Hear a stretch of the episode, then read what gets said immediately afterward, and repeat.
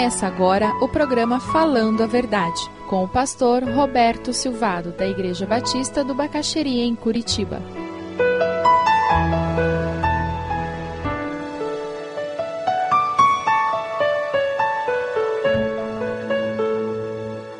Nós vamos estudar uma parábola que está lá em Lucas 18, do versículo 1 ao 8. Que bom que você tem o hábito de orar enquanto faz outras atividades. Esse é o orar sem cessar é orar continuamente. Excelente.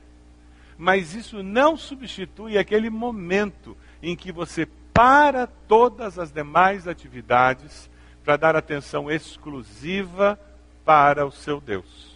Você quer uma comparação disso? A esposa está em casa lavando louça, o marido chega quer contar para ela uma situação que aconteceu no trabalho. Ou quem sabe o inverso. O marido está vendo o jornal e a esposa quer contar alguma coisa que aconteceu com o filho na escola e ele continua vendo o jornal. Aham, pode falar, tem problema, estou escutando. Ela fica satisfeita? Você tem condições de construir um relacionamento conjugal baseado em momentos de comunicação assim? Não. Da mesma forma com pais e filhos.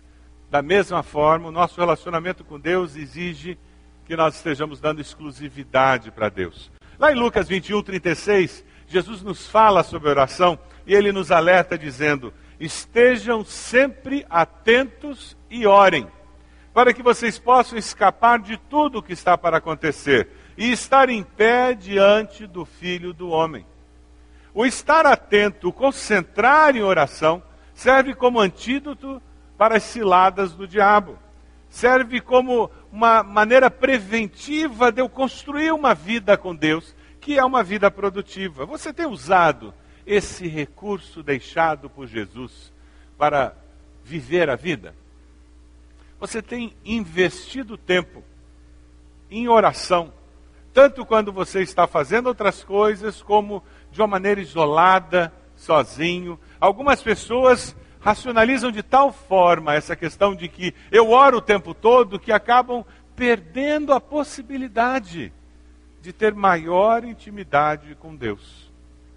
Da mesma forma que um casal não vai conseguir ter intimidade se eles não param tudo para conversar, se eles não param tudo para repartir o que vai no coração um do outro, dando exclusividade àquele relacionamento, você também não poderá ter intimidade com Deus se você não der prioridade para esse relacionamento. A mensagem central da parábola é isso. Poderíamos acabar a mensagem aqui. Mas você quer refletir um pouquinho mais sobre esses personagens da parábola? Vamos dar uma olhadinha? Veja ali nos versículos 2 a 5. Nós temos dois personagens nessa parábola. Um deles é o juiz. Esse juiz ele não era judeu. Não era judeu. Os juízes eram escolhidos por Herodes, eram escolhidos pelos romanos, os dominadores da época, e normalmente as pessoas conseguiam o posto de juiz através do dinheiro. Corrupção já existia naqueles dias. Recentemente recebi um e-mail que falava de corrupção que foi encontrada em alguns registros do Egito de 4 mil anos atrás. Corrupção existe desde que o ser humano existe. E naqueles dias alguém conseguia a função de juiz através do pagamento corrupto do suborno àqueles que teriam o privilégio de indicar juízes. Uma outra característica daquele juiz que você encontra no texto é que ele não temia a Deus. Normalmente, quem consegue com esse tipo de artifício alguma coisa acha que não precisa temer a Deus. E ele não pensava em guardar a lei de Deus. Ele não sentia a menor necessidade de guardar a lei de Deus. É interessante porque o tipo de justiça que Deus planejara era claramente expressada em Êxodo, Deuteronômio, Levítico, texto de Levítico 19, 15, que nos ajuda a entender o que, que Deus tem em mente. Se você vai trabalhar com justiça, se você vai trabalhar no setor da advocacia, esses são os parâmetros que você encontra na palavra. Se você vai viver e você quer que na sua vida você promova a justiça, esses são os parâmetros que Deus nos deixa. Não cometam injustiça nem julgamento. Não favoreçam os pobres, nem procurem agradar os grandes, mas julguem o seu próximo com justiça. Esse, vários outros textos têm alguns conceitos muito importantes. Deus nunca fez uma opção pelos pobres. Deus nunca achou que ser pobre tinha alguma virtude. Em toda a Escritura você vê Deus tentando proteger, porque normalmente os pobres são os que são mais prejudicados na nossa sociedade injusta. Mas não existe virtude em ser pobre, como não existe defeito em ser rico. O texto nos mostra alguns parâmetros muito importantes. Eu não vou favorecer um MST porque eles são pobres, perseguidos, desprovidos. Mas eu também não vou favorecer o agronegócio e aquele proprietário de muitas terras simplesmente porque ele tem mais força. Deus nos chama, como cidadãos do reino de Deus, para promover justiça.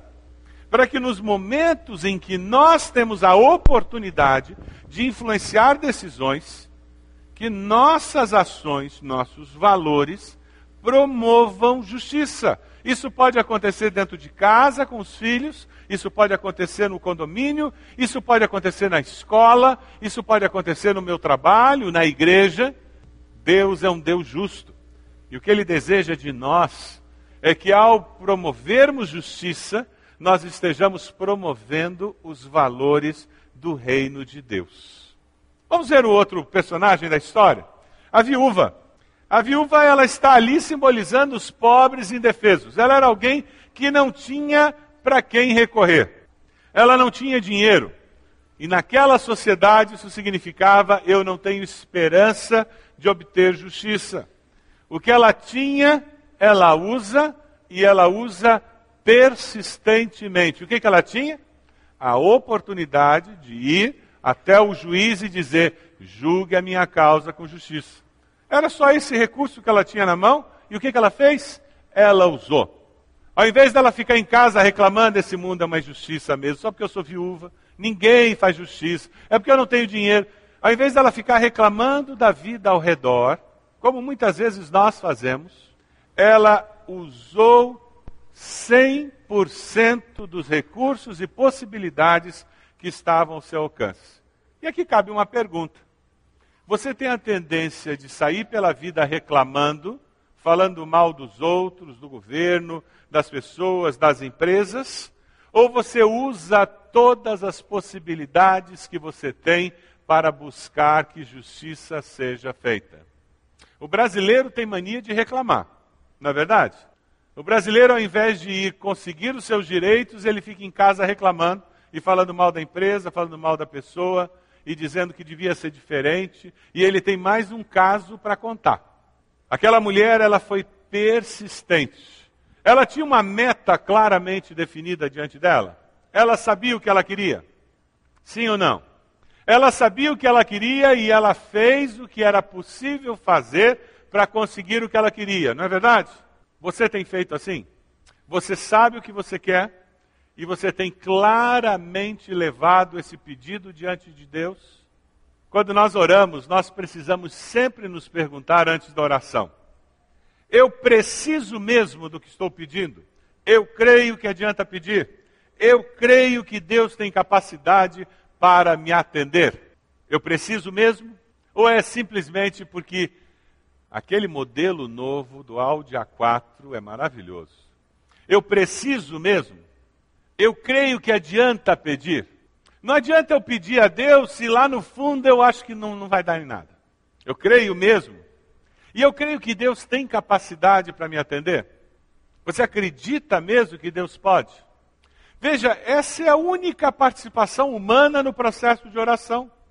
Não tem ninguém que tenha oração forte. Então não precisa ir atrás da irmã fulana que faz oração forte. Ninguém tem oração forte. Ninguém é melhor do que ninguém aqui.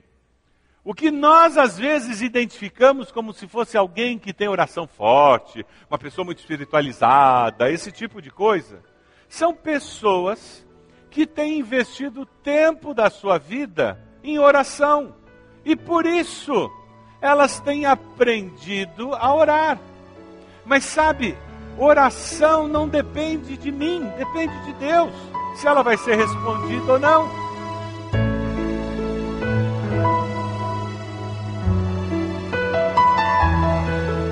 Se você deseja adquirir a mensagem que acabou de ouvir, ligue para 41 3363 0327. Mencione o título ou o dia da mensagem e envie um e-mail para vida@ibb.org.br.